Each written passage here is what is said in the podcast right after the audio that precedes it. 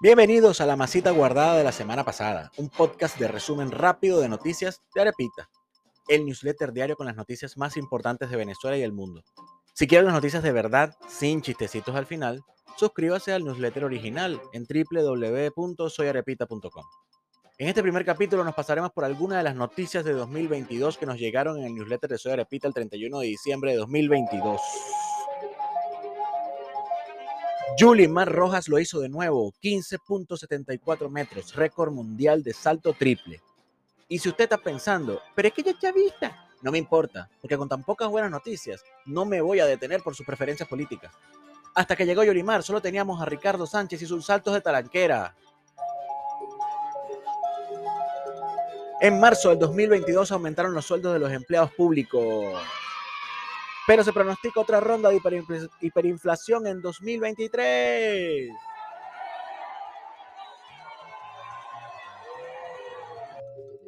Los vecinos tienen nuevo presidente, Gustavo Petro, y una de las primeras cosas que hicieron fue mandar un nuevo embajador a Caracas. El chavismo recuperó la petroquímica de monómero. Ay, no, no, no, no, no, no. Yo no quiero seguir leyendo. Lánzame el xilofonito. Misión de la ONU que sacó un nuevo informe sobre los presuntos crímenes de lesa humanidad en Venezuela. En serio, esto todavía sale en las noticias. Silofonito. Mentiras repetidas sin un ápice de vergüenza. Por ejemplo, que el FMI, el Banco Mundial de la, la Organización Mundial del Comercio y el Banco Interamericano de Desarrollo tienen responsabilidad en los problemas climáticos y financieros de todavía. Silofonito. La oposición vota por terminar el gobierno interino liderado por Juan Guaidó.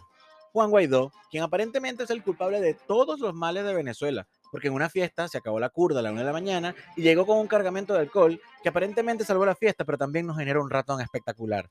Y le estamos echando la culpa por eso. La ciclista olímpica Stephanie Hernández se pasó de habladora cuando apareció con suero y acusó al vigilante de un restaurante de haberla agredido por homofóbico.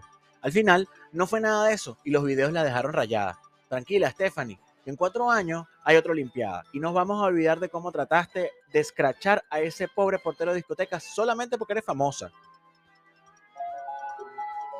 El Coqui, alias el megachoro que se volvió famoso por escapar como Houdini de cada operativo policial. Mira, no voy a seguir leyendo porque lo que me da risa de esta noticia no es todo lo que hizo, ni que se escapó, ni que le dicen el coqui y ese nombre no me debería inspirar miedo al escucharlo, sino que nosotros nos enfocamos en pelear por la manera correcta de escribir el coqui. La escultura original de Doña Leonza, que estaba siendo restaurada en la UCB desde que se partió en dos en 2004, protagonizó uno de los robos más espectaculares del 2022, ejecutado adivinen, por el gobierno entre gallos y medianoche. María, no la de WhatsApp, terminó en Yaracuy. Eso no lo escribí yo. Yo creo que deberían dejarme, dejarme los chistes a mí. Además, fíjense lo devaluada que está la moneda, que el robo más espectacular de 2022 fue de una estatua.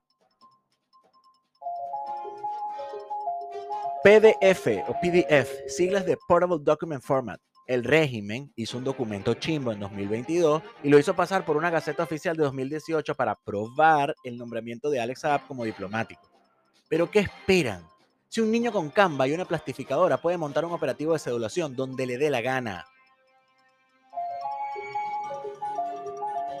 Catarsis, catarsis. El Mundial de Fútbol nos hizo olvidarnos de todos los demás y hasta nosotros jugamos la caimanera. Chiste interno.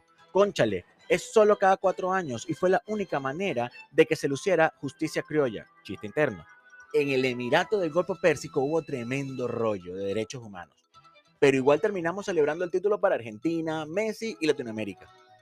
Latinoamérica, dicen los argentinos. Septiembre, mes en que el mundo se iba a acabar. Presunta revelación de la Virgen a Rosa líder espiritual del Táchira, que se llevó a 16 personas a un páramo y nos metió tremendo susto.